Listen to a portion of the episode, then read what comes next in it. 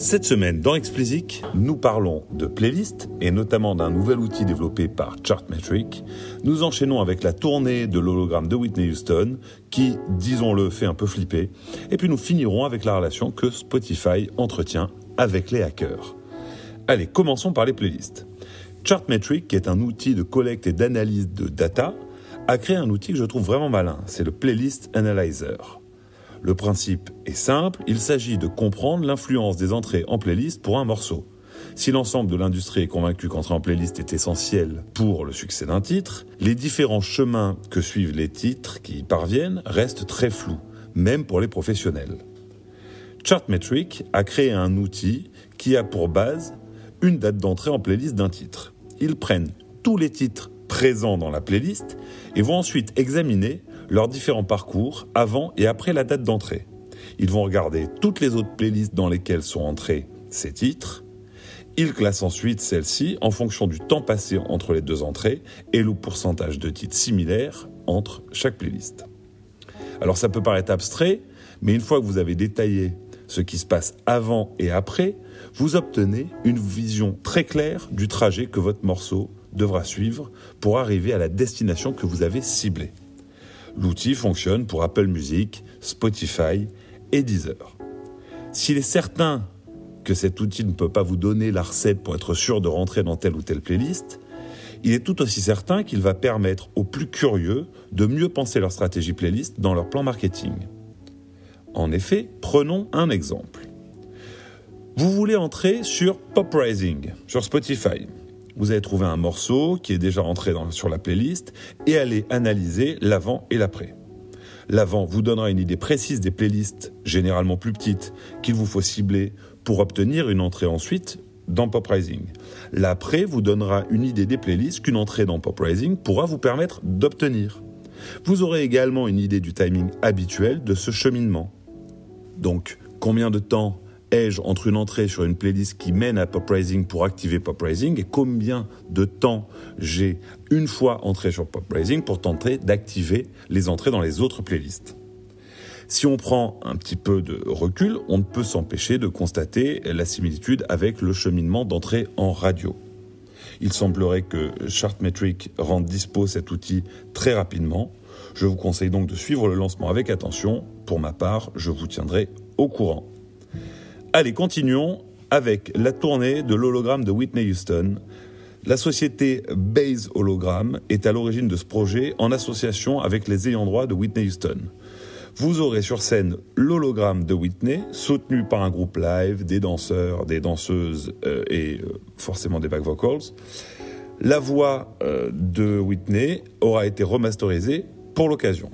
Alors pour ma part, je trouve ce principe de l'hologramme d'un artiste mort, euh, ça a quelque chose d'un peu flippant. Hein. on est dans euh, le spectacle, souvenir un peu morbide, dans une espèce de voyage glauque dans le temps pour moi. C'est d'ailleurs bien ce dont se défend le CEO de Base. Il écarte les mots de nostalgie ou de voyage dans le temps pour se concentrer sur la partie dite positive du show. Les éléments de langage sont assez parlants du reste. C'est une chance pour les fans qui n'ont pas eu l'occasion de voir l'artiste en concert de son vivant. C'est une façon de préserver le meilleur souvenir de l'artiste. Alors c'est très proche, vous me direz, hein, mais en fait c'est différent. Parce qu'ici on insiste sur le fait qu'il s'agisse d'un show à part entière, billetterie oblige. D'ailleurs, on sent bien que la tournée marche un peu sur des œufs. Pour preuve, elle évite soigneusement les États-Unis par peur, à mon avis, de l'accueil que le show recevrait là-bas. Si vous êtes motivé pour vous faire votre propre idée, il y aura une date à Bruxelles, mais pas en France. Allez, continuons avec Spotify. Plusieurs articles sont sortis cette semaine pour expliquer que depuis mai 2017, Spotify aurait versé à des hackers un peu moins de 150 000 dollars. Alors tout de suite, les gens ont fantasmé, ces sommes auraient été versées comme rançon à des hackers mal intentionnés dits Black Hat qui menaçaient le service. Eh bien, pas du tout en fait. Il s'agit de primes versées par Spotify à des hackers White Hat, donc c'est les gentils par opposition aux, Black Hat qui sont les méchants, pour être bien manichéens. Donc ces euh, White Hat contribuent à identifier des failles sur la plateforme et informent Spotify en échange de bounty, donc de récompense, de somme d'argent. Cette somme varie selon que la faille est plus ou moins critique pour le service. C'est une pratique courante en fait pour les plateformes de la taille de Spotify d'offrir des récompenses en échange du signalement des failles de leur service. Spotify met d'ailleurs en moyenne 24 jours à réparer les failles qui ont été signalées. Alors, bien entendu, si les Black Hat trouvent ces failles, il est probable qu'ils tenteront de rançonner euh, Spotify et que nous n'en serons probablement jamais informés. Je voudrais enfin euh, terminer par quelques mots dans la rubrique euh, Rago, Gang et Street Cred.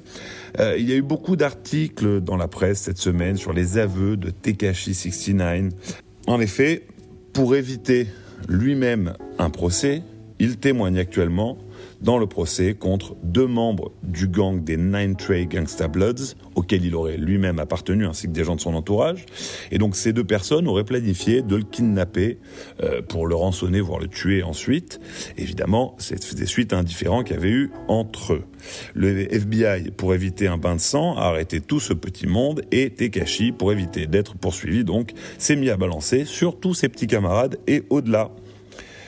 Depuis une semaine, 69 est le snitch, comprenez Balance, le plus célèbre des États-Unis. Il a d'ailleurs affiché l'ancien rappeur Jim Jones et la star Cardi B comme étant également membres de ce gang. Ce qui veut dire qu'il va très probablement être pris en charge par le programme de protection des témoins du FBI, ce qui veut également dire la fin de sa carrière. Si pour Jim Jones, il s'agissait, semble-t-il, d'un secret de polichinelle, les conseillers de Cardi B se sont empressés de démentir, et ce, à plusieurs reprises. Leurs efforts ont été ruinés par une réaction de l'artiste elle-même disant, mais oui, qu'elle faisait bien partie des Bloods. Il en va, bien entendu, de sa street cred et donc de ses revenus futurs. J'espère que vous appréciez toujours les modifications apportées au podcast. Si vous avez envie euh, que j'amène d'autres modifications, n'hésitez pas à me les suggérer. Je suis de toute façon friand de vos avis et commentaires, qu'ils soient positifs ou négatifs. Euh, vos feedbacks sont justement le meilleur moyen pour faire progresser Explicit et arriver à en faire la ressource la plus utile possible pour faire avancer vos projets. Pour me soutenir, donnez-moi 5 étoiles sur Apple et abonnez-vous où que vous soyez.